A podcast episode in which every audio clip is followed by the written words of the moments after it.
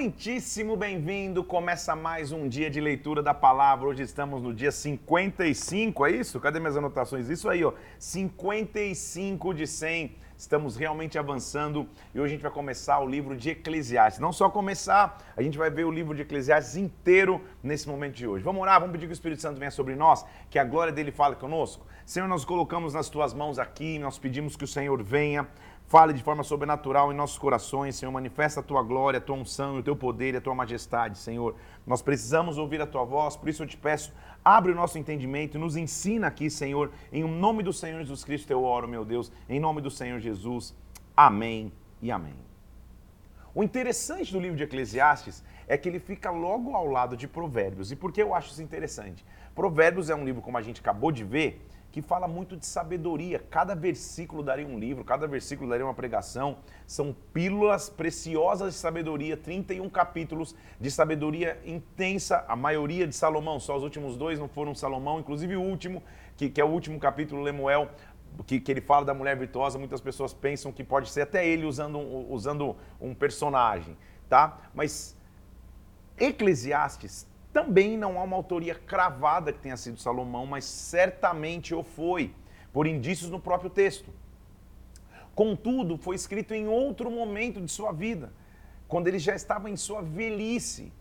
E nós sabemos que na história de Salomão, na sua queda, dados os relacionamentos que ele teve com tantas mulheres de outros povos, ele que foi um homem muito sábio, acabou caindo e se frustrando. Então, o que, que para mim é interessante enxergar no livro de Eclesiastes? A gente vai ver, sim, momentos de sabedoria importantes, mas principalmente a gente vai ver que até o homem mais sábio do mundo, quando se vê distante da presença de Deus e vazio da presença de Deus, as coisas meio que perdem o propósito, as coisas meio que perdem o rumo, a vida fica um pouco sem sentido. Então, a única coisa que traz sentido pleno à nossa vida é a presença de Deus é ficar na glória de Deus, porque por mais sábio que eu seja, por mais inteligente que eu seja, por mais conhecimento que eu possa adquirir, se eu não tiver a presença de Deus, tudo fica um pouco sem sentido. Eclesiastes, então, tem uma, uma, um tema principal, uma frase que a gente vai ouvir muitas vezes, que é quando, que é quando o autor, Salomão, diz: vaidade, tudo é vaidade. Está aqui dentro o, o, desse texto, esse, versículo que às vezes talvez já tem, já tem escutado, essa, essa expressão Vaidade, tudo é vaidade. O que, que isso significa dizer? Essa vaidade eclesiástica não tem, não tem absolutamente nada a ver com a vaidade, que, que é o termo na, na língua portuguesa, de você querer se arrumar, querer estar tá com uma boa roupa, querer pentear o cabelo, se esse for o caso, querer, querer, querer tá, tá, ter, ter uma vaidade equilibrada de querer estar tá sempre arrumado, se vestir bem, colocar um, um tênis legal no pé. Isso não é isso que Salomão está dizendo aqui. Muitas vezes, por ler o texto fora de contexto, é, criam-se doutrinas de falar, não, tá vendo? Tudo é vaidade, então não pode isso, não pode aquilo, não pode aquilo outro, não tem, na, não, não tem absolutamente nada a ver com a vaidade, estilo de se vestir ou estilo de ser. Vaidade vem da palavra hebraica ebel, que significa vapor. Ou seja, o que, ele está dizendo? Tudo passa, tudo é transitório. Então a gente vai ver um Salomão até meio pessimista com a vida. Tá feliz? Isso é vaidade. Tá, tá, tá rico? Isso é vaidade. Tá alegre? Isso é vaidade. Ou seja, tudo vai passar, não é tu, tudo não vai durar para sempre. Não se alegre, não se entristeça. Então a gente vê ele um pouco desesperançoso muitas vezes. Por quê? Porque ele é um cara sábio que atingiu o máximo da sabedoria humana, mas sem a presença de Deus, tudo é vaidade. Tudo não tem raiz. Nada completa. Então, algumas essências a gente tem que extrair de Eclesiastes, fora os versículos que a gente vai ver aqui, que são muito importantes, que a gente vai ver o livro todo hoje, na verdade, são 12 capítulos, e a gente vai ficar só em Eclesiastes hoje, a gente não vai começar Cântico dos Cânticos, a gente vai começar na, na live da, da, do começo da próxima semana, a gente vai iniciar, é, você vai ver que tem coisas de sabedoria aqui, mas também tem muitas coisas de desesperança. E eu tenho convicção que o Senhor permitiu que o livro de Eclesiastes ficasse escrito para mostrar o que acontece até com um homem mais sábio, um dos mais ricos que já existiu, se ele se afasta da presença de Deus. Ele chega à conclusão, cara, nada vale a pena. Então você vê, você ou vê muitas vezes desanimado. Trabalho é vaidade, descansar é vaidade, não sei o que é vaidade, como dissesse, ó céus, ó vida, nada vale. Só mostra o vazio que ele estava distante da presença de Deus. Indo mais profundo, então, Eclesiastes vem do termo grego eclésia, que significa assembleia. O equivalente hebraico do nome significa professor ou mestre. Então, você vai ver que, que, que Eclesiastes, o autor se chama a si mesmo de professor ou de pregador, alguém que está ensinando algo a alguém. A gente vai começar a ver então que ele busca pelo verdadeiro sentido e valor da vida, e muitas vezes ele vai dizer que é transitório, que, que, nada tem propósito, ou nada tem tanto valor debaixo do sol, ele, a vida perde um pouco a cor, porque, de novo, ele está distante da presença de Deus. Nós sabemos, a Bíblia é tão específica nisso, que, que há indício que no final de sua vida ele se reaproximou de Deus e, e se reconectou com o Pai, mas esse livro mostra tradicionalmente próximo da morte de Salomão, 931 a.C., o momento que ele escreve já um pouco desesperançoso, justamente porque está distante da presença de Deus. Ele tenta buscar um valor para a vida e acaba descobrindo que tudo é vaidade. Vamos nessa? Eclesiastes capítulo 1, versículo 1. Palavra do pregador, filho de Davi, rei de Jerusalém. Então, é, tem muitos filhos de Davi, tem muitos uh, filhos de Davi na linhagem de Davi, reis de Jerusalém. Só isso não daria para concluir que é Salomão. Vou te mostrar onde é, se conclui mais que é Salomão, tá? Ele já começa dizendo assim, ó, versículo 2. Vaidade de vaidades, diz o pregador, vaidade de vaidades, tudo é vaidade. Então, mais uma vez, vamos falar em português, o que, que ele está dizendo? Nada faz sentido, nada faz sentido, tudo vai passar, nada faz sentido. É isso que ele está dizendo, tem absolutamente nada a ver com vaidade, tá? Então, é, é, é quem não entende esse versículo, sei lá, a, a, o filho vai lá, põe uma roupa linda, a menina vai lá, faz uma chapinha abençoada e, e, e, e quem não entende fala: olha, cuidado, vaidade, tudo é vaidade. Não tem absolutamente nada a ver, tá me entendendo? O que Salomão está tá, tá dizendo aqui, cara, nada faz sentido. Sabe quando você entra num momento de desesperança? Que você fala, cara, tem, tem sentido por quê? A vida tem sentido por quê? Então é um livro bastante filosófico, na verdade, que nos leva a pensar desta maneira é, retórica, tipo, poxa, qual que é o sentido real da vida, qual que é o sentido das coisas, que é a divagação que toda pessoa tem até encontrar suficiência na presença de Deus. Então ele vem dizendo, olha, versículo 3, que proveito tem um homem de todo o trabalho que se fadiga debaixo do sol, ou seja, cara, estou trabalhando, que, que, que, qual que é o real sentido de tudo? Por que, versículo 4? Geração vai, geração vem, a terra permanece para sempre. Nada muda. Você percebe como ele está reflexivo num sentido pessimista. Levanta-se o sol, põe-se o sol, volta ao seu lugar, onde nasce de novo. Ou seja, tudo é sempre igual. As gerações passam e as rotinas são sempre iguais. O vento vem para um lado, o vento vem para o outro, os rios vão para o mar, o mar não se enche, tudo. Olha, que ele, olha como ele está em Madésimo, versículo 8. Todas essas coisas são canseiras Ninguém as pode exprimir, os olhos não se fartam de ver, nem, se, não, nem sente os ouvidos de ouvir. O que foi, o, o que foi é o que há de ser, e o que se fez, isso se tornará a fazer. Não há nada de novo debaixo do sol. Ou seja, o ciclo da humanidade, o ciclo de vida é sempre o mesmo. Nasce, se vive, se morre. Nasce outra geração, vive, se morre. Então ele está um pouco desesperançoso de novo, porque ele, ele, ele deixou de contar a suficiência que ele tem na presença de Deus. Alguma coisa que se possa dizer, vê, isto é novo? Não, já foi antes de nós. Já não há lembrança das coisas que, que passaram. E das coisas posteriores também não vai ter memória. Então percebe como a vida perdeu um pouco de sentido para ele? E é interessante estar aqui, porque quem nunca passou por um ataque como esse? Ou talvez você esteja passando agora, falando, cara, que sentido há de fazer o que eu faço para que eu faço? Que sentido há? Só quero adicionar uma coisa aqui, tá? Para nós, a gente encontrou um real sentido por dois motivos. Nós temos Jesus Cristo, nosso Senhor e Salvador, e nós sabemos o que é a consciência de eternidade. Então, o maior sentido que eu tenho na Terra é me preparar para a eternidade que eu vou estar lá na, na, presença do Pai. É por isso que eu trabalho, é por isso que eu prego o Evangelho, é por isso que eu faço tudo aquilo outro. Agora, se a vida realmente é só por aqui, muitas vezes ela vai perder o sentido. Se a vida é só trabalhar para conquistar, para comprar, para não sei o quê, daqui a pouco eu tenho e, e, e, vejo que minha alegria não estava ali. Então a nossa alegria, a nossa satisfação não estão nas coisas, só nas conquistas, só nas pessoas que eu posso me relacionar. Ela, ela, a suficiência de nossas vidas está na presença de Deus.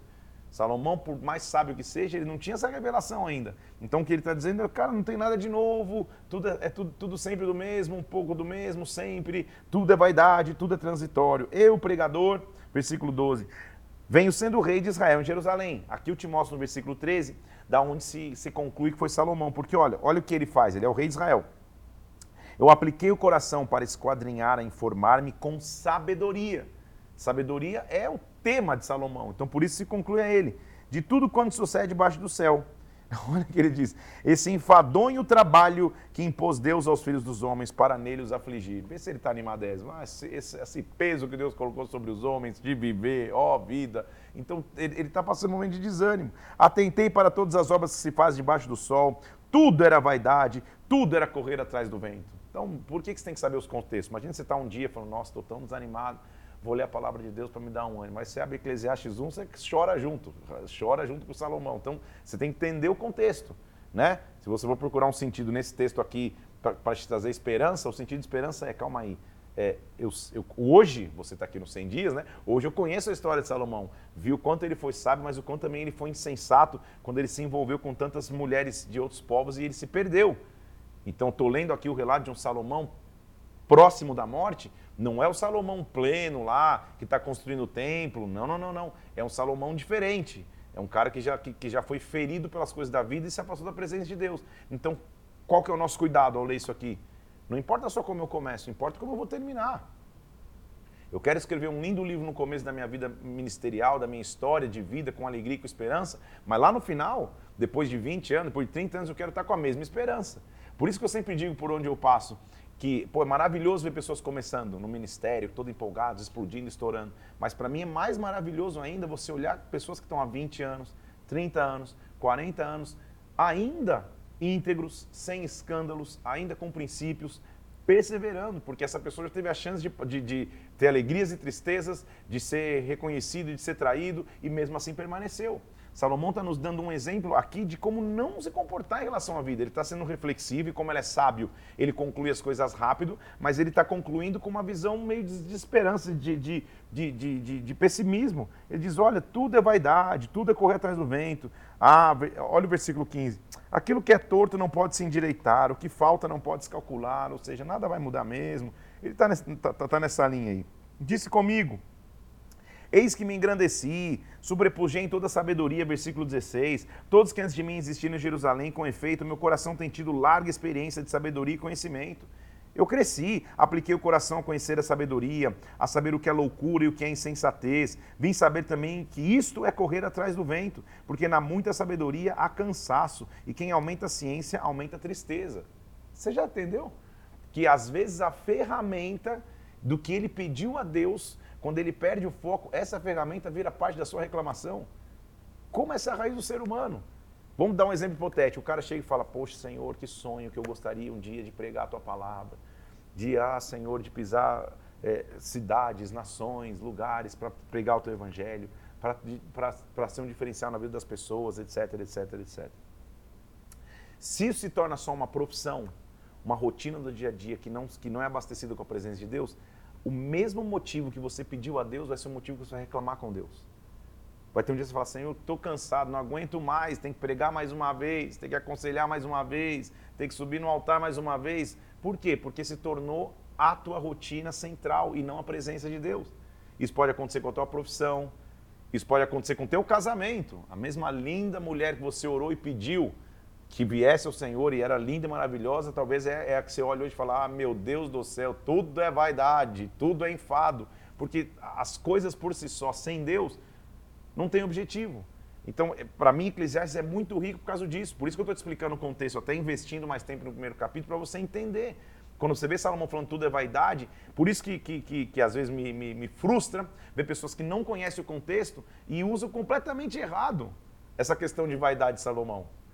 Porque a gente usa para condenar, vendo, olha, cuidado, hein? Vaidade da vaidade. Salomão já dizia, tudo é vaidade. Está nem entendendo o que Salomão estava querendo dizer. Ele está ele tá desesperançoso, dizendo, ah, cara, tudo vai passar, nada muda mesmo, é, sempre vai ser assim. Aquela desesperança que bate no coração da gente. Não, não, não, calma aí. Na presença de Deus eu posso ter renovo. Perceba que a, a sabedoria que foi o seu destaque, para ele agora nessa fase de pessimismo, está sendo motivo de, de, de reclamação. Senhor, não é possível. A sabedoria que eu corri atrás a vida inteira, eu descobri que na verdade é um peso. Ah, quem mais tem sabedoria, mais, tem, mais é triste na verdade, porque ele está desesperançoso. Então, cuidado para que não estejamos assim. Para que justamente aquilo que a gente pediu e orou e clamou a Deus, e Ele nos concedeu, agora não seja motivo de, de reclamação. Imagina Deus lá no céu pensando, calma aí, agora nem eu que sou Deus estou entendendo nada. Você me pediu, agora que eu te dei, você reclama. É mais ou menos isso. Mas essa é a raiz do homem. Claro que eu estou brincando, essa é a raiz do homem, né? O homem é sempre assim, a gente tem a tendência à insatisfação. Então, renova a tua força em Deus, vamos renovar nossas forças em Deus. Ele falou comigo, vamos, versículo 2: Eu te provarei com alegria, goza, pois a felicidade, mas também isso era vaidade. De novo, tudo é vaidade para ele. Do riso eu disse é loucura, da alegria, de que serve ter essa alegria? Resolveu no meu coração, então, me dar ao vinho. Regendo-me contudo pela sabedoria, me entreguei à loucura, até ver que melhor seria que se fizessem os filhos dos homens debaixo do céu durante os poucos anos da sua vida. Ele está dizendo, ah, eu quis ser, alegre, quis ser alegre, percebi que era vaidade. Ah, me dei ao vinho, mas também vi que, ou seja, vazio. Correndo atrás de algo que, que, que só a presença de Deus preenche. Versículo 4: Empreendi grandes obras, edifiquei grandes casas, plantei vinhas, fiz jardins, fiz pomares, fiz açudes, comprei servos, tive servos, comprei bois, comprei ovelhas, fiz de tudo, amontoei prata, amontoei ouro, engrandeci, fiz de tudo com a minha sabedoria. Versículo 10: Tudo que os meus olhos quiseram, não neguei, não privei, todo, tudo que eu tinha, tudo que eu precisei, eu tive. Até a conclusão de chegar ao versículo 11, que tudo era vaidade, correr atrás do vento, nada se aproveitava debaixo do sol. Aprendamos com Salomão, hein, gente? Porque o que ele está dizendo aqui? Cara, eu corri atrás de tudo e corri atrás do vento, corri sem sentido. Tudo que eu quis eu fui atrás. Conquistas materiais, conquistas é, é, pessoais, tudo. Até chegar no final de falar, cara, na verdade, tudo era vaidade, tudo era passageiro, tudo era um sopro. O centro da minha vida não estava aí. O centro da nossa vida, meu irmão e minha irmã, é Jesus Cristo. Por isso que a gente, tá, a gente se entristece por coisas que a gente não conquista ou deixa de conquistar, por achar que tinha que estar tá vivendo aquilo ou aquilo outro. E vamos entender Salomão, mesmo, mesmo, mesmo no seu momento de reflexão pessimística, que ele está falando algumas, algumas coisas interessantes. Cara, eu corri, corri, corri, corri atrás e percebi, na verdade, tudo isso é passageiro. Nós sabemos que a única coisa que permanece para sempre é a vontade de Deus, é a presença de Deus. Então é por isso que nele eu tenho que me refugiar. Então, depois que corri atrás de tudo, vi que era tudo passageiro, versículo 12, ele volta. Então eu passei a considerar a sabedoria, a loucura e a estultícia, a insensatez. O que fará o homem que seguir ao rei? O mesmo que os outros já fizeram. Então eu percebi, a sabedoria é mais proveitosa que a insensatez.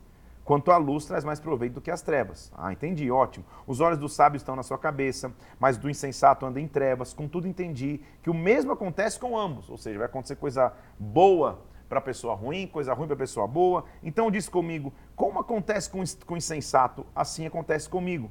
Então por que, que eu busco mais sabedoria?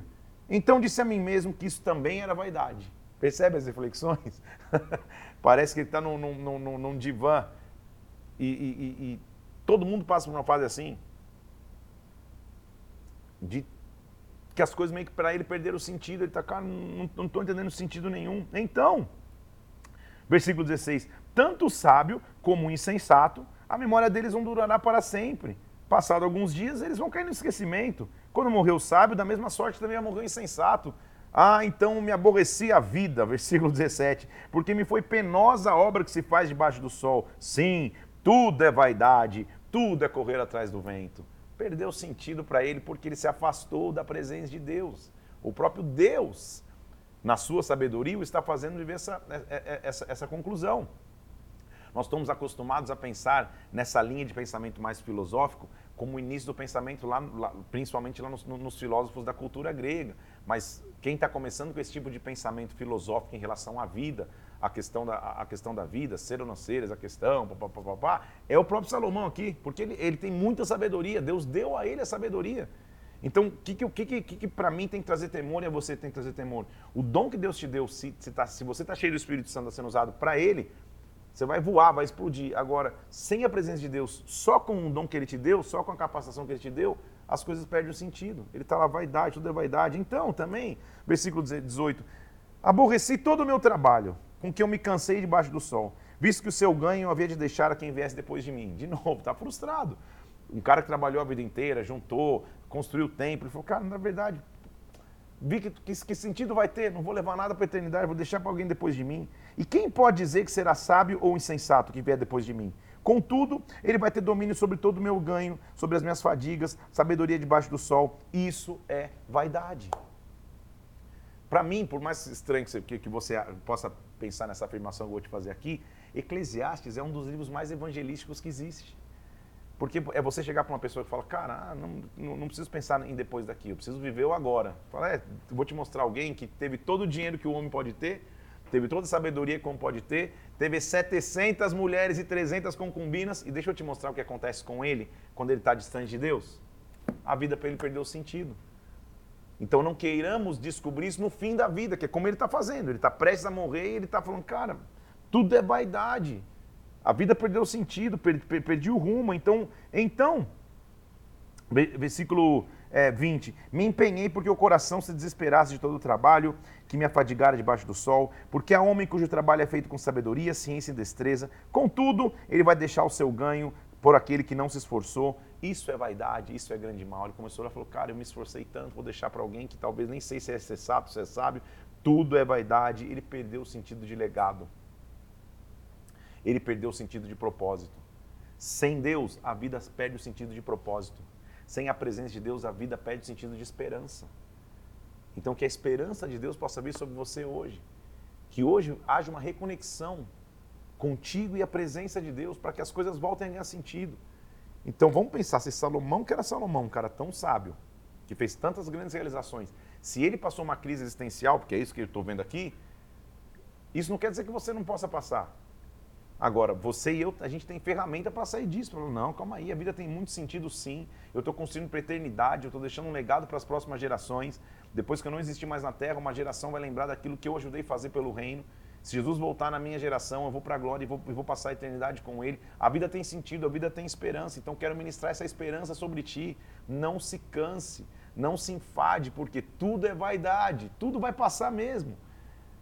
A terra passa, mas as palavras dele não passam para sempre. O que está faltando aqui, Salomão, na, na, na, pitada do teu tempero, é entender que, ok, a tua conclusão está lógica. A vida vai passar mesmo. Se eu só ficar correndo atrás das coisas terrenas, tudo, um dia vai tudo perder o sentido.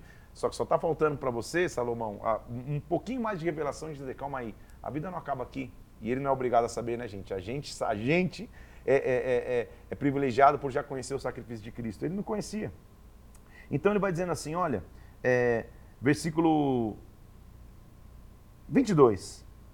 Porque, pois, que tem o homem de todo o seu trabalho que fadiga o seu coração em que ele trabalha? Qual que é o ganho de um trabalho? Todos os seus dias, olha que como ele está animadésimo, versículo 23. Todos os seus dias são dores, seu trabalho desgosto, até de noite não descansa o seu coração. E isso é vaidade. Nada melhor para o homem do que comer, beber e fazer com que a sua alma goze o bem do seu trabalho. No entanto, eu também vi também que isso vem da mão de Deus. Ou seja, não é o homem que conquista sozinho. Pois separado deste, quem pode comer ou quem pode se alegrar? Você está entendendo a conclusão de Salomão? Falou, cara, pô, o maior prazer de um ser humano é, cara, ver o fruto do seu trabalho, das suas conquistas, comer, se alegrar, comprar, seja lá o conquistar. Mas eu acabei de perceber que isso também vem de Deus, porque sem Deus, versículo 25, quem pode comer ou quem pode se alegrar? Sem Deus a vida não tem sentido. É o que Salomão está entendendo. Porque Deus dá sabedoria, conhecimento e prazer ao homem que lhe agrada. Mas ao pecador dá trabalho para que ele ajunte e amontoe, a fim de dar aquele que agrada a Deus. Isso é vaidade, isso é correr atrás do vento. Depois dessa introdução animadora, depois dessa introdução que, que, que te dá bastante ânimo, veremos Salomão agora mostrando o conceito de tempo a sabedoria e, o, e a maturidade de vida fez entender que na vida todo mundo vai passar por tudo. Então o conceito que ele tem de que tudo passa, de que tudo é vaidade, está correto. Só que eu tenho que olhar esse conceito então com esperança e não com desesperança. E o que ele vai começar a estabelecer no capítulo 3 é importante para que nós entendamos que ele diz: ah, então tem um tempo para tudo. Tem tudo, versículo 3, tudo tem o seu tempo determinado. Há tempo, capítulo 3, versículo 1, perdão. Há tempo para todo propósito debaixo do céu. Há tempo de nascer, tempo de morrer, tempo de plantar, tempo de arrancar o que se plantou, tempo de matar, tempo de curar, tempo de derrubar, tempo de edificar, tempo de chorar, tempo de rir, tempo de prantear, tempo de saltar, saltar de alegria, tempo de espalhar pedras, tempo de ajuntar pedras, tempo de abraçar e tempo de se afastar de abraçar, tempo de buscar e tempo de perder Tempo de guardar, tempo de deitar fora. Ele está entendendo que a vida, na verdade, é um ciclo. Tempo de rasgar, tempo de coser. Tempo de estar calado, tempo de falar. Tempo de amar, tempo de aborrecer. Tempo de guerra, tempo de paz. O que ele está dizendo, então, concluindo sua sabedoria, tudo é vaidade, ou seja, tudo passa na vida, há um tempo certo para tudo. O que você pode estar passando agora, então, não vai durar para sempre. Então, principalmente quando você passa por luta, você tem que entender esse conceito, Senhor. É, se eu estou passando por isso, há um tempo. Tem tempo de chorar, tem tempo de sorrir. E, e, e, eu vou passar pelo tempo de choro porque o tempo de riso está vindo. Agora, o homem não conhece, então, o seu tempo determinado. Versículo 9. Que proveito tem o trabalhador naquilo que se afadiga? Ou seja, se, se o teu foco é só o trabalho, se o teu objetivo é só o teu trabalho, que proveito você vai ter? Vi o trabalho que Deus impôs aos filhos dos homens para com eles afligir. O conceito de trabalho ali é, vem num conceito de aflição, né? De falar, cara, é, é, é, é o homem era para produzir a terra para ele sozinho, debaixo da maldição que ele está, agora ele, é, o, o, trabalho virou uma aflição, ele tem que produzir.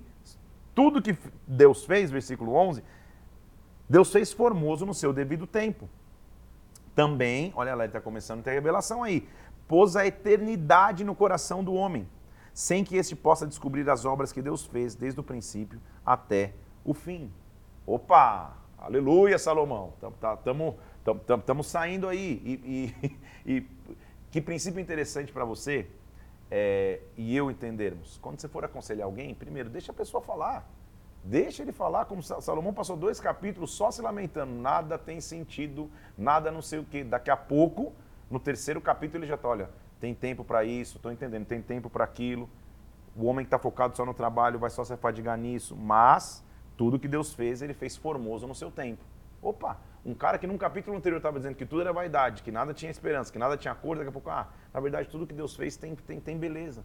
Até as lutas eu vou encontrar beleza nas lutas. É isso que ele está mostrando agora. Aí olha o que ele diz. Sei que não há nada melhor para o homem, versículo 12, do que se regozijar e levar uma vida regalada. E isto, versículo 13, é dom de Deus para que o homem possa comer, beber, desfrutar o bem de todo o seu trabalho.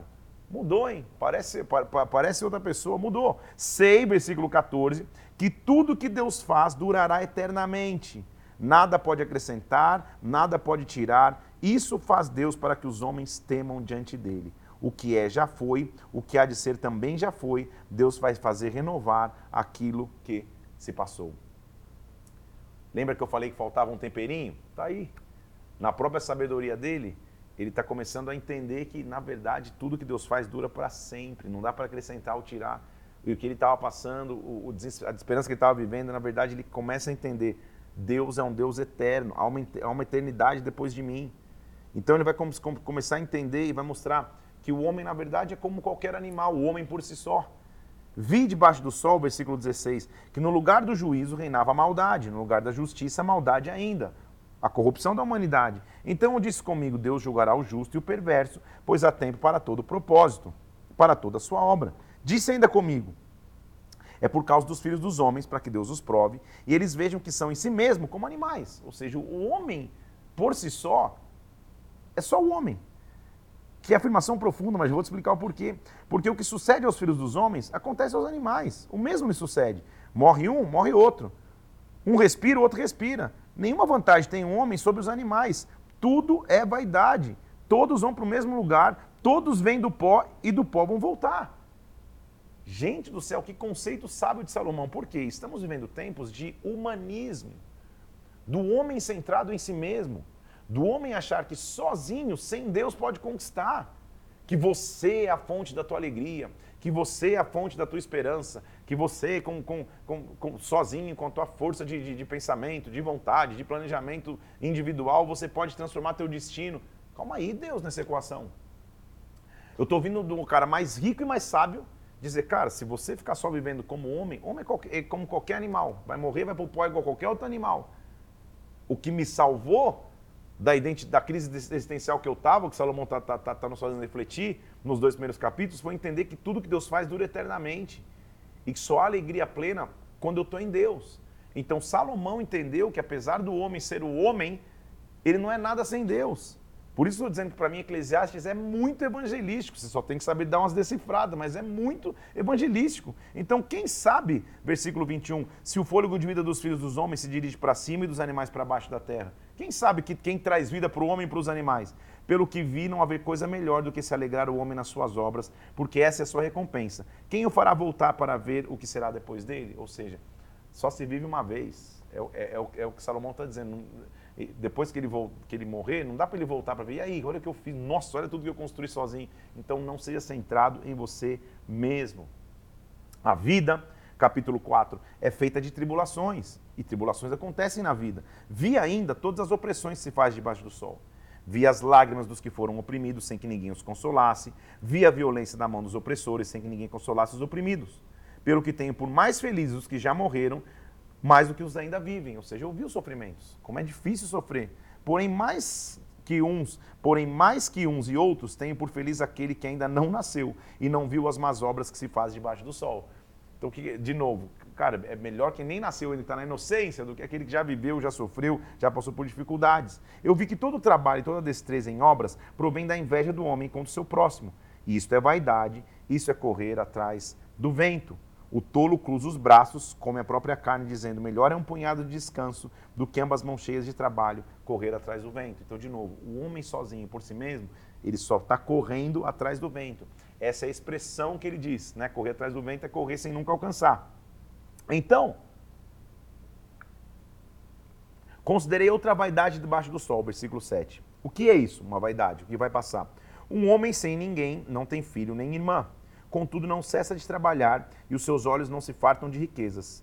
E não diz para quem eu trabalho se eu nego a minha alma aos bens da vida. Isso é vaidade, é enfadonho o trabalho. Ou seja, eu estou vendo um cara que não, que, que, não, que não tem nenhum valor familiar, é isso que ele está dizendo que não tem proximidades de, de amigos, de filhos, não tem irmã e, não, e, não, e, e o seu foco de vida é o trabalho. Seu foco de vida é trabalhar incessantemente. Isso é vaidade.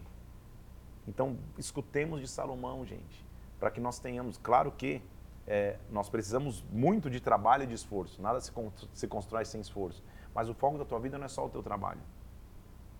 Uma vez fui aconselhar um, um empreendedor que, com alegria, ou, ou, ou com jactância, ou mostrando isso ser uma vantagem, me disse, pastor, tenho trabalhado tanto, estou edificando todo esse império, faz 11 anos que eu não tiro férias em família.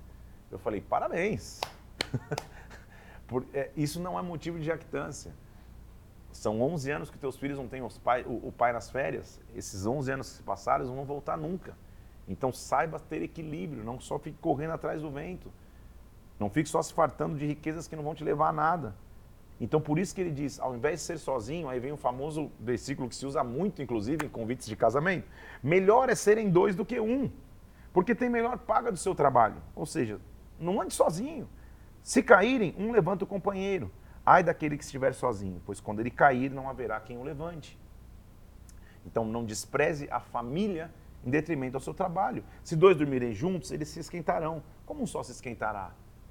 Se alguém quiser prevalecer contra um, os dois resistirão, porque um cordão de três dobras não se quebra com facilidade. Ele está mostrando a importância do elo familiar e do vínculo familiar, acima inclusive do trabalho. Dois vão produzir mais do que um. Priorize a sua família também. Aí ele continua dizendo: melhor é, melhor é o jovem pobre e sábio do que o rei velho e insensato que já não se deixa de mostrar. Então, melhor o cara que está no começo da vida, que não tem nem tanto recurso, mas que é sábio, que quer aprender do que aquele que já viveu muito, é insensato e não deixa ninguém corrigi-lo. Vi todos os viventes que andam debaixo do sol, com o jovem sucessor que ficará em lugar do rei. Era sem conta todo o povo que ele, que ele dominava, tão poucos que virão depois, onde se regozijar nele. Na verdade, isso também é vaidade, isso é correr atrás do vento. Todos os reis vão passar. Como nós já aprendemos nos livros de sabedoria, é, as histórias não são sequenciais. Você já aprendeu isso comigo. Então não é que a gente está lendo uma sequência, a gente está lendo pensamentos de Salomão, que você já percebeu comigo, começou em dois capítulos bastante desesperançoso, voltou no capítulo 3, lembrar que tudo tem um tempo, e agora está mostrando que a vida é passageira e a, essência que nós temos que ter é a eternidade com Deus. Por isso, no capítulo 5, ele vai mostrar de, do, do cuidado que a gente tem que ter ao fazer votos com o Senhor. Ele diz assim: guarda o pé quando você entrar na casa de Deus Chegar-se para ouvir é melhor do que oferecer sacrifício de tolos, pois não sabem, que, pois não sabem que fazem o mal. Sacrifício de tolo é, é, é, é pior do que você chegar para ouvir. De nada adianta o teu sacrifício se você não se chegar para ouvir. Não te precipites com a tua boca, versículo 2, nem o teu coração se apresse a pronunciar palavra alguma diante de Deus, porque Deus está nos céus e tu na terra. Sejam poucas as tuas palavras. Saiba ouvir a Deus. Saiba ouvir o que Ele quer falar contigo. Porque dos muitos trabalhos vêm os sonhos, e do muito falar, palavras nécias. Quando a Deus, versículo 4, fizeres algum voto, não tardes em cumpri-lo, porque não se agrada de tolos. Cumpre o voto que você fizer. É melhor que você não faça voto nenhum do que você fazer um voto com Deus e não cumprir. Então vamos nessa? Fez uma aliança com Deus? Cumpre. É isso que ele está ensinando. Aí está o conceito do voto de tolo, ou seja, um voto que você não vai cumprir, não vai fazer. Não consides que a tua boca te faça culpado. Nem te digas diante do mensageiro de Deus que foi por inadvertência. Por que razão se daria Deus por tua causa, da tua palavra, a ponto de destruir as obras das tuas mãos? Fez um voto com ele? Cumpra. Porque como na multidão dos sonhos há vaidade, assim também há muitas, nas muitas palavras. Tu, porém, teme a Deus. Então, de novo, ele está ensinando a ser comedido com palavras, uma coisa que a gente já tinha visto em, em Provérbios, inclusive. Mais uma vez, ele continua dizendo, e, e, e para mim isso é muito importante, gente, porque eu não estou falando de um, de, um, de, um, de um cara pobre ou que vivia na escassez. Porque se um cara que está na escassez, ele critica a riqueza, você fala, ah, tudo bem, ele está falando de um negócio que ele nunca viveu. Estou falando de um cara que tinha mais dinheiro que qualquer ser humano já teve na história. Riquezas pessoais e riquezas do seu reino gigantescas. E ele está dizendo, olha, versículo 10, quem ama, versículo 10 capítulo 5, quem ama o dinheiro jamais dele se farta. Quem ama abundância nunca se farta da renda. Isto também é vaidade. Então não é que você não possa ter, mas o meu amor não está no dinheiro. Senão nunca vou me fartar, nunca vou estar tá bem. Onde os bens se multiplicam, também se multiplicam os que dele comem. Que mais proveito, pois, tem os seus donos do que verem com seus olhos? Doce é o sono do trabalhador, quer coma pouco, quer muito, a fartura do rico não o deixa dormir. Ou seja, trabalhe, mas isso não é o centro da tua vida só. Durma, descanse, tenha uma vida equilibrada, senão você só corre atrás de riquezas e tira a tua paz. Grave mal, vi debaixo do sol, versículo 13. As riquezas que seus donos guardam para próprio dano. Então, meu coração não estão nas riquezas. Se tais riquezas se perdem por má aventura, o filho que gerou, nada lhe fica na mão. Como saiu do ventre da sua mãe, assim nu voltará, indo-se como veio, e do seu trabalho nada por levar, levar consigo. Não tem o seu centro da vida naquilo que você pode produzir financeiramente.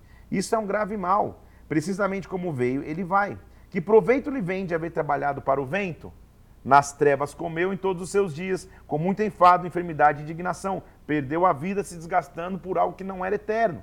Eis o que vi. Boa, boa e bela coisa é comer e beber e gozar cada um do bem de todo o seu trabalho. Isso é bom.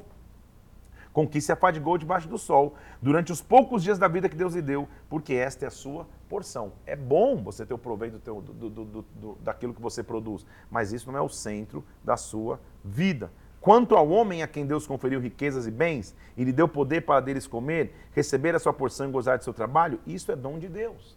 Então, vem de Deus muito além do nosso trabalho, o dom de adquirir riquezas, de prosperar, de crescer. Então faz evidente a sua parte. Você não vai chegar amanhã e falar, nossa, vou até faltar. O pastor falou que tudo é vaidade, então vou dar uma descansada. Não, não é isso. Você tem que, você tem que é, é, ter uma vida equilibrada, uma vida que honra o nome de Deus no teu trabalho, na tua vida profissional, mas eu, tenho, eu não tenho dúvida que você está tá entendendo o conceito aqui de que esse não pode ser o centro da sua vida. Ele continua mostrando aqui, ó. Versículo 6, mais uma vez, continuando sobre essa questão de riqueza. Há um mal que vi debaixo do sol e que pesa sobre os homens.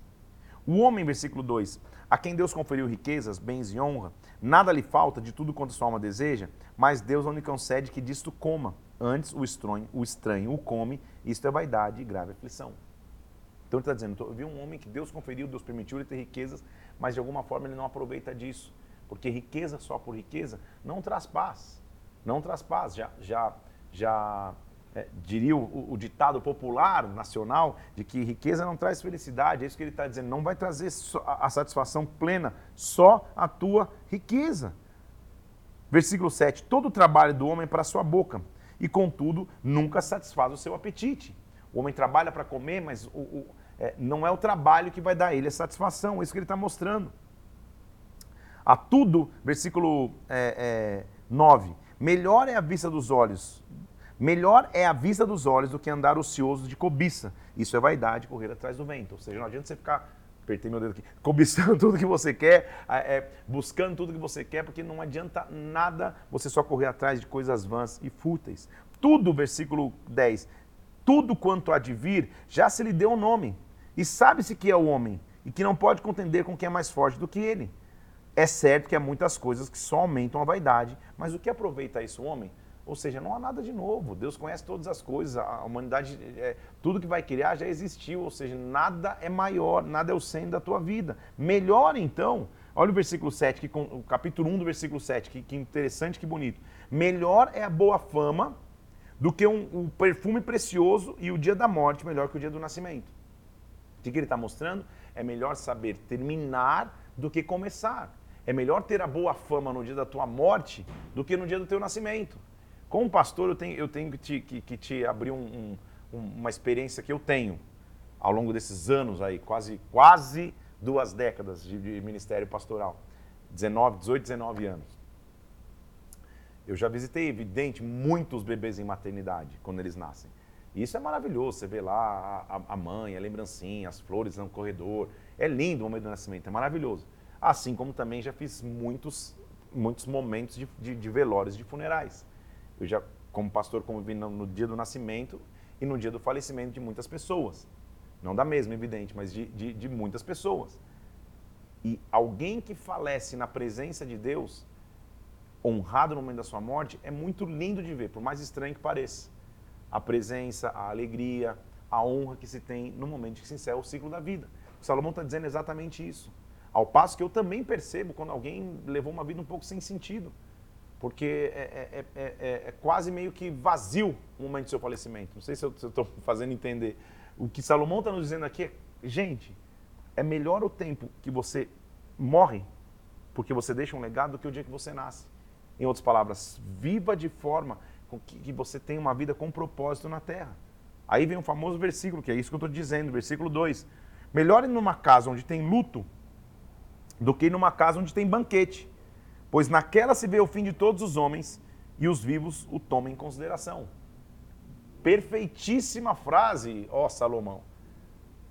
O momento que você prega ou traz a palavra de Deus num, num, num velório, num funeral, ele é marcante demais, porque todos estão ali diante do ciclo que, que, que, final da vida de que todo mundo vai atravessar. É isso que ele está dizendo. É melhor numa casa de luto do que numa casa de festa, porque lá na casa de luto todo mundo vai ver qual é o fim e qual é o propósito que essas pessoas estão vivendo. Versículo 4 é, o coração dos sábios está na casa do luto, mas o dos insensatos só na casa da alegria. Vive sem propósito. Melhor, versículo 5, ouvir a repreensão do sábio do que ouvir uma canção do insensato. Melhor é o crepitar dos espinhos debaixo de uma panela, pois assim como, como tem os espinhos embaixo de uma panela, perdão, versículo 6, assim é risado do insensato. Isso é vaidade. Assim como uma panela cheia de espinhos só traz incômodo, o insensato é assim. Mais uma vez ele vem dizendo, ó, aí o versículo 8, melhor é o fim das coisas do que seu princípio. Melhor é o paciente do que o arrogante. Já falei desse, desse princípio para vocês aqui. Então, jamais digas, olha, olha que interessante. Ah, os dias que esse versículo 10, jamais diga, os dias que passaram foram melhores do que estes. Isso não é sábio ou não é sábio perguntar assim. Ou seja, não viva só no passado, Deus tem sempre coisas grandes para você no amanhã. A sabedoria, aí de novo, são várias dropas de sabedoria. Versículo 12. É, a sabedoria protege como protege o dinheiro, mas o proveito da sabedoria é que ela dá vida ao seu possuidor. Quem é sábio, na verdade, é quem vai ter vida. No dia da prosperidade, versículo 14, goza do bem. No dia da adversidade, considera Deus tanto esse que, que fez tanto este como aquele, para que o homem descubra o que há de vir depois dele. Ou seja, no dia que estiver tudo bem, celebra. No dia que estiver difícil, atravessa. Deus fez tanto o dia bom quanto o dia ruim. Deus sempre continua no controle de todas as coisas. Ele continua dizendo assim, ó, tudo isso vi no dia da minha vaidade, versículo 15. Há justo que perece na justiça, há perverso que prolonga os seus dias na perversidade não seja demasiadamente justo, nem, nem exageradamente sábio, porque você vai destruir a si mesmo. Ou seja, você sozinho não tem justiça pessoal ou sabedoria pessoal. Também não seja demasiadamente perverso. Você vai morrer fora do seu tempo. Viva de forma equilibrada. A sabedoria, versículo 19, fortalece ao sábio mais do que dez poderosos que existam na cidade. Não há homem justo sobre a terra que faça o bem e que não peque. Todo mundo vai errar, todo mundo vai pecar. Tenha e ande em sabedoria. Ele a partir do versículo 23, vai mostrar a, a, a avaliação de uma mulher que traz engano e como que é, que, que é como se fosse um espírito de sedução que engana. Tudo isso experimentei pela sabedoria. E disse: Eu me tornei sábio, mas a sabedoria estava longe de mim. Lembra que eu estou falando que Salomão está lendo, no, no, está, lendo está, está relatando um período de, de, de, fim de ciclo de sua vida, onde ele sabe que, que se afastou dos princípios de Deus ao se casar, ao se envolver com mulheres de outros povos e adotar os seus cultos. Ok, ele está dizendo: olha, quando eu achei que eu estava sábio, na verdade é quando a sabedoria estava mais longe de mim. Quando eu confiei na minha própria sabedoria, na verdade nem eu sabia o quão errado eu estava, o quão insensato eu estava. Apliquei-me, versículo 25, a conhecer, investigar, buscar sabedoria e meu juízo de tudo, e conhecer a perversidade, insensatez, loucura. Achei coisa, olha só, olha, olha, olha ele tomando a conclusão de qual foi a queda dele. Versículo 26. Achei coisa mais amarga do que a morte. A mulher cujo coração são redes e laços e cujas mãos são grilhões. Quem for bom diante de Deus fugirá dela, o pecador será seu prisioneiro. Chuta que é laço. É o que Salomão está dizendo na linguagem de hoje. Não, o que eu percebi que é pior que a morte é a mulher que é um laço. Foge. Eis que eu achei, diz o pregador, conferindo uma coisa com a outra, para a respeito delas falar e formar meu juízo. Juízos que ainda procuro e não achei. Entre mil homens achei um como eu esperava, mas entre tantas mulheres não achei sequer uma. Vê se ele está frustrado com, com, com, com, as mulheres que ele teve. Ele falou, meu Deus do céu, só, só me deu B.O. E eis que tão somente achei que Deus fez o homem reto, mas ele se meteu com muitas astúcias. Ou seja, ele está conseguindo entender qual foi a trama e a armadilha que ele caiu. Versículo 1 do capítulo 8. Quem é como sábio? Quem sabe a interpretação das coisas? A sabedoria do homem faz reluzir o seu rosto e muda-se a dureza da sua face. Quem busca a sabedoria, e nós já vimos, na, quando analisando provérbios, que a própria sabedoria é Jesus Cristo, né? Ela faz a luz de um homem brilhar, a luz do seu rosto brilhar. Eu te digo então, observa o mandamento do rei, isso por causa do juramento feito a Deus. Não te apresses em deixar a presença dele nem te obstines em coisa má, porque ele faz o que bem entende. Quem guarda, versículo 5, o mandamento, não experimenta nenhum mal, e o coração do sábio conhece o tempo e o modo. Guarde os mandamentos. Ele lá atrás dizendo, guarda a aliança que você tem com ele. Por quê? Versículo 6. Para todo propósito há tempo e modo. Porque grande é o mal que pesa sobre o homem. Ele não sabe quando vai acontecer, como vai ser, e não tem ninguém que o avise. Não há nenhum homem que tenha domínio sobre o vento para o reter, nem tampouco tem ele poder sobre o dia da morte. Não há tréguas nessa peleja, nem tampouco a perversidade livrará aquele que ele se entrega. Então, o homem, mais uma vez, combatendo o humanismo dos tempos presentes, o homem sozinho não pode dizer o seu destino, nem o dia de sua morte ele pode comandar. O homem sozinho não pode fazer nada, ele depende, ele precisa de Deus.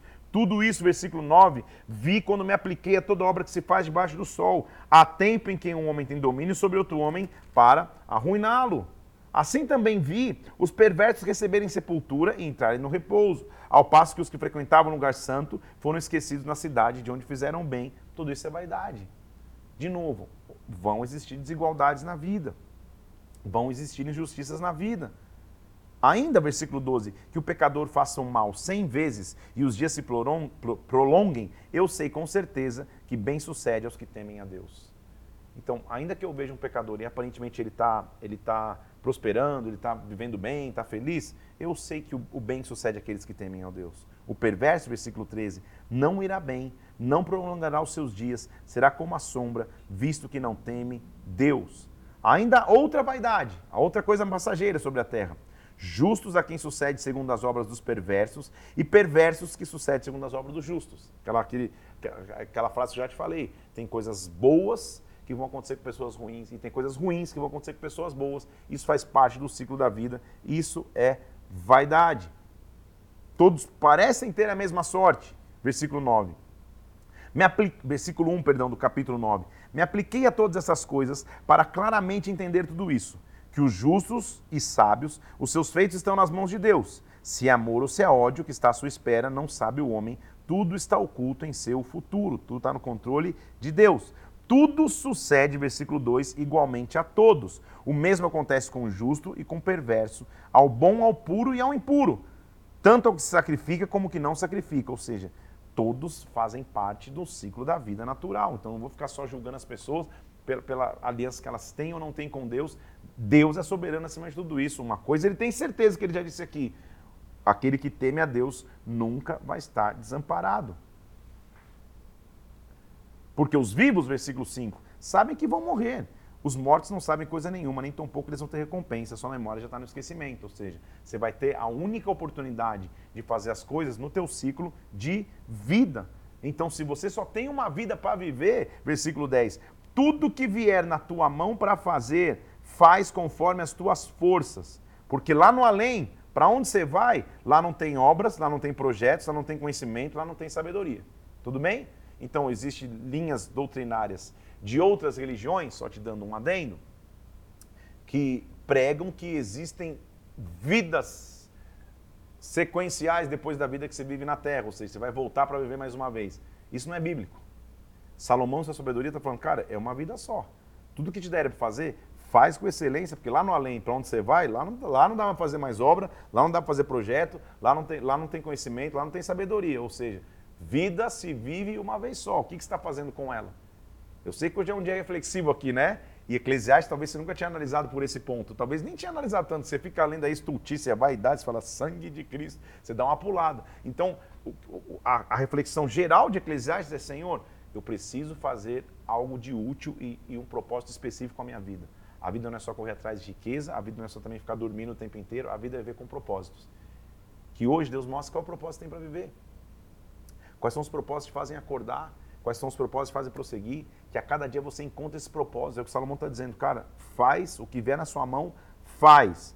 Faz, porque lá no além não adianta nada. Vi, versículo 11, debaixo do sol, que não é dos ligeiros o prêmio, nem dos valentes a vitória, nem dos sábios o pão, nem dos prudentes as riquezas, nem dos inteligentes o favor, porque tudo depende do tempo e do acaso. Sabe o que ele está dizendo? Não é daquele que corre sozinho, sozinho você não pode produzir nada, pois o homem não sabe a sua hora. Como os peixes se apanham na rede de um pescador, os passarinhos num laço de um, de um, de um, de um caçador, assim os filhos do homem de repente caem. Ou seja, a vida acaba de repente. O que ele está dizendo é: não viva centrado em você mesmo. Então não é dos ligeiros, não é dos que acham que sozinhos vão conseguir. Eu dependo de alguém. Ele está falando em sabedoria. Vi este exemplo, versículo 13, de sabedoria debaixo do sol, que, para, que foi para mim grande. Houve uma, olha só, houve uma pequena cidade em que haviam poucos homens. Veio contra ela um rei, a sitiou contra, com ela com grandes armas. Encontrou-se nela um homem pobre, porém sábio, que livrou a cidade pela sabedoria, mas ninguém se lembrou daquele pobre. Então eu disse: melhor é a sabedoria do que a força. A sabedoria do pobre é desprezada, as suas palavras não são ouvidas. As palavras do sábio, ouvidas em silêncio, valem mais do que os gritos daqueles que governam os tolos. Melhor é a sabedoria do que as armas de guerra, mas um só pecador destrói coisas boas. Gente, de novo, cada versículo aqui do que Salomão está concluindo e do livro Sabedoria assim daria uma live. Sabe o que ele está mostrando aqui? Cara, eu vi uma cidade pequena, tinha um pobre lá que, com a sabedoria dele, ele livrou a cidade ninguém nem deu bola. Sabe o que eu creio? E aí é, é uma teoria minha. A gente vai ser muito surpreendido na eternidade de ver quantas pessoas vão ter galardão que a gente fala: Meu Deus, cara, aquele cara que ninguém nem olhava, que ninguém nem falava Sabedoria não se mede por status social, por classe social, por etnia. Sabedoria e presença de Deus se mede no tempo que se passa na glória dele. Então, às vezes, é, termina um culto, um exemplo, e você fala, cara, eu quero só falar com quem pregou. E de repente tem tantas pessoas com sabedoria que podiam te aconselhar. Claro que o pregador tem, assim espero que ele tenha. Mas não associa a sabedoria só a uma pessoa, ou conselho só a uma pessoa. Deus vai colocar ao teu lado pessoas sábias aí, pessoas para caminhar junto contigo. Valorize-as, é isso que ele está dizendo. Olha a excelência da sabedoria. Olha o versículo é, é, 1 do capítulo 10. Estou correndo aqui para terminar, termina no 12. Assim como a mosca morta faz um perfume exalar mau cheiro, assim é para a sabedoria e a honra um pouco de insensatez. Não adianta você ser sábio. Se tiver um pouquinho de insensatez, é igual uma mosca no perfume Pode ser o melhor perfume que tenha. Se tiver uma mosquinha no perfume, já está exalando mau cheiro. Ou seja, não adianta ser sábio e ser insensato. Não há como insensatez e sabedoria conviverem. O coração do sábio se inclina para o lado direito, o do estulto para o esquerdo. Ou seja, não tem como ser sábio insensato ao mesmo tempo. Ou você é um ou você é outro. Insensato, lembra, eu já te disse no, conceito de Provérbios, é aquele que não vive de acordo com os preceitos de Deus. Aquele que vive achando que é senhor de si mesmo, aquele que vive em imoralidades, vive em pecados, vive, distante dos princípios de Deus. Esse é o insensato. Sabe é o que vive de acordo com os mandamentos de Deus. Não há como ser os dois. Olha o versículo 10. Se o ferro está embotado, ele não tem corte, é preciso redobrar a força, mas a sabedoria resolve com bom êxito. Ou seja, ferro embotado, faca não amolada, você tem que fazer o dobro da força e não consegue cortar. É o que ele está falando que é um insensato. Forçando para fazer. Agora, se você tem sabedoria, vai ser muito mais fácil. Você faz porque você anda em aliança com Deus. Vamos continuar lá. Ó. Versículo 1. Do cap... Tem vários aqui que eu, que eu, podia, que eu podia é... Vamos ler só o 18 aqui, vai. é, pela muita preguiça desaba o teto, pela frouxidão das mãos goteja a casa. Ou seja, não adianta você ficar só parado, mexa-se, movimente-se. Olha o que ele diz assim, ó, é, capítulo 11, versículo 1. Lança o teu pão sobre as águas, depois de muitos dias você vai encontrá-lo.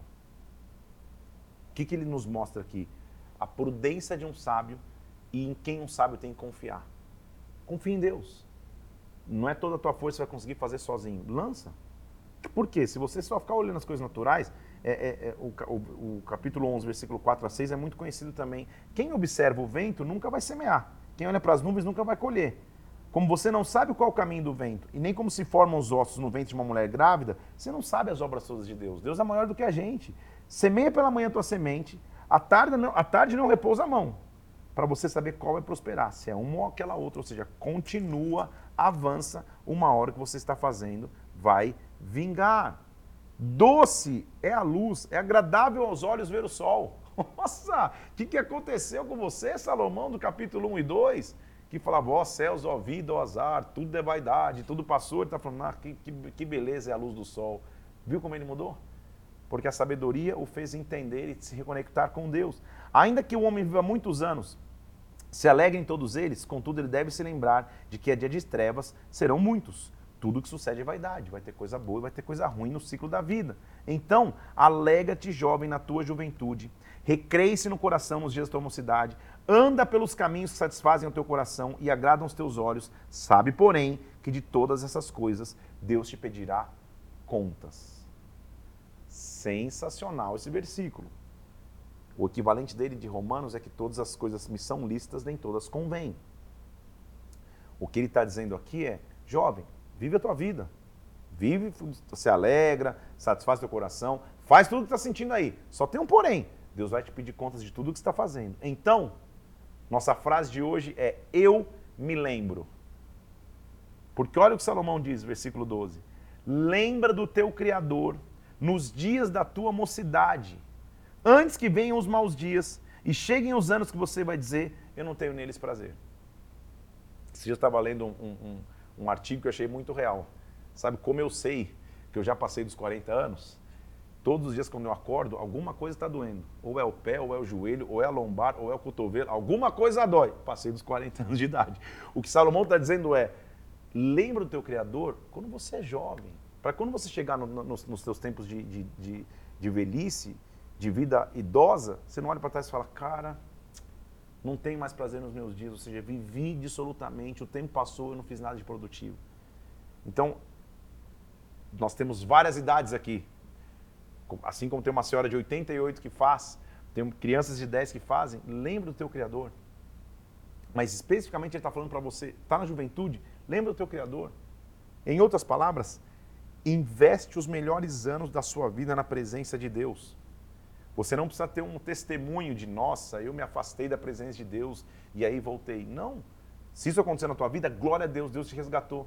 Mas você que é jovem está me ouvindo aí, você não precisa desse testemunho. Você pode ter um testemunho e falar, Senhor, eu permaneci fixo na tua presença, firme na tua presença. Eu me lembrei do meu Criador nos dias da minha mocidade. Então, a minha frase de hoje é, eu me lembro. Tudo que Salomão tentando nos fazer lembrar, nós vamos terminar aqui no o, o capítulo é, 12, nós vamos terminar Eclesiastes, é a vida só vai ter sentido se eu levar a vida em memória, em lembrança daquele que fez tudo por mim, me lembrando do meu Criador.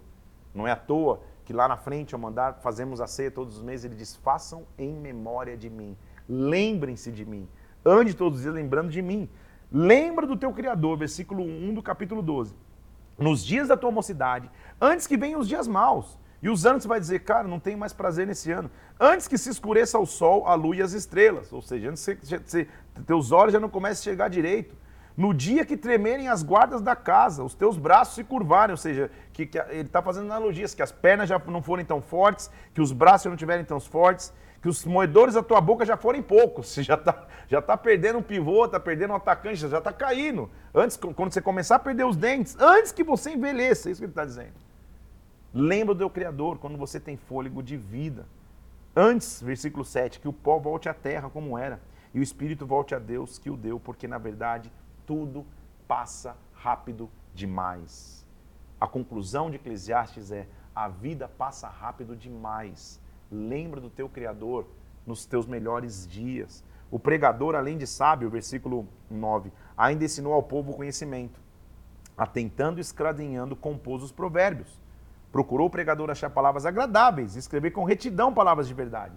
As palavras dos sábios, ele está dizendo no versículo 11, muitas vezes são como aguilhões e pregos bem fixados, ou seja, às vezes elas incomodam mesmo. Aguilhão é como um prego.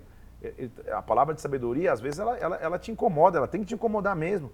Então, filho meu, versículo 12, atenta, não há limite para fazer livros, o mundo estudar é o enfado da carne. Ou seja, não, não, o, teu, o teu estudo pessoal é bom, mas ele não é, não é maior do que a Deus, versículo diz. De tudo que você tem ouvido, o resumo é, versículo 13, teme a Deus, guarda os seus mandamentos, porque isto é o dever do homem. Gente do céu, se, se, se um dia alguém te perguntar qual é o, o sentido da vida, fala, cara, eu vou te mostrar. Aprendi. O sentido da vida, vindo do homem mais sábio que já existiu, está em Eclesiastes capítulo 12, versículo 13. De tudo que você ouviu, o resumo é: teme a Deus, guarda os seus mandamentos. Esse é o dever de todo homem. O homem que teme a Deus e guarda os seus mandamentos, ele, vem, ele encontrou o sentido pleno da vida. Ele encontrou porque ele está vivendo. Ele não está vivendo só atrás de conquistas pessoais, de enfados pessoais. Salomão começa provérbios, provérbios não, Eclesiastes tem total desesperança, até amargo, até pessimista, falando, meu Deus, tudo é enfado, tudo é não sei o quê, tudo é vaidade. E ele termina falando, só lembra do teu Criador. Lembra na tua melhor fase, lembra, lembra, lembra no teu melhor vigor, para quando o tempo passar, você não olha para trás e fala, nossa, por que, que eu perdi tanto tempo? Por que, que eu perdi tanto tempo em coisas que não, tinha, que, que não me levariam a nada? Que hoje seja um dia de reflexão, em que você, em que você fale assim, eu me lembro. Senhor, eu me lembro de ti. Salomão está sendo prático em dizer, cara, vai ter, vão ter dias ruins, vão ter dias bons. Tem tempo para todas as coisas. Uma coisa só nunca muda. Tudo que Deus faz dura eternamente. Espero que essa live especial de Eclesiastes tenha adicionado muito a você. No nosso esquema de leitura, a gente deveria começar cantares um aqui, mas evidente para deixar com mais sentido, nós vamos começar Cântico dos Cânticos amanhã.